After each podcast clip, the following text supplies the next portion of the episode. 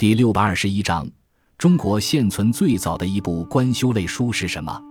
中国现存最早的一部官修类书，唐代初年由欧阳询、裴矩、陈叔达等人奉持编纂，一文类聚共一百卷，一百万余字。全书分岁时、治政、产业等四十六部，七百二十七个子目。征引古籍一因四百三十一种，分门别类。摘录汇编，先引史实，后列诗文，使文与事契合互补，变更了以往文字为总集，是字为类书的常规体制。先讲所引故事，都注出书名；所引诗文，都注出了时代、作者和题目，并按不同的文体用诗、赋、赞等字样标明类别。例如，山部的华山。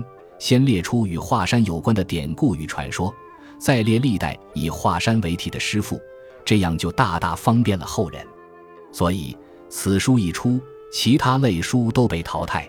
另外，其所征引古籍以大部王逸，自汉代至隋代的词章名篇多赖此得以流传，因此本书历来为集义教刊工作所自荐。清代严可君集，全上古三代、秦汉三国六朝文。主要摘录自本书，诗人也多用以查检唐代以前的诗文、典故、名目及历史人物事迹等。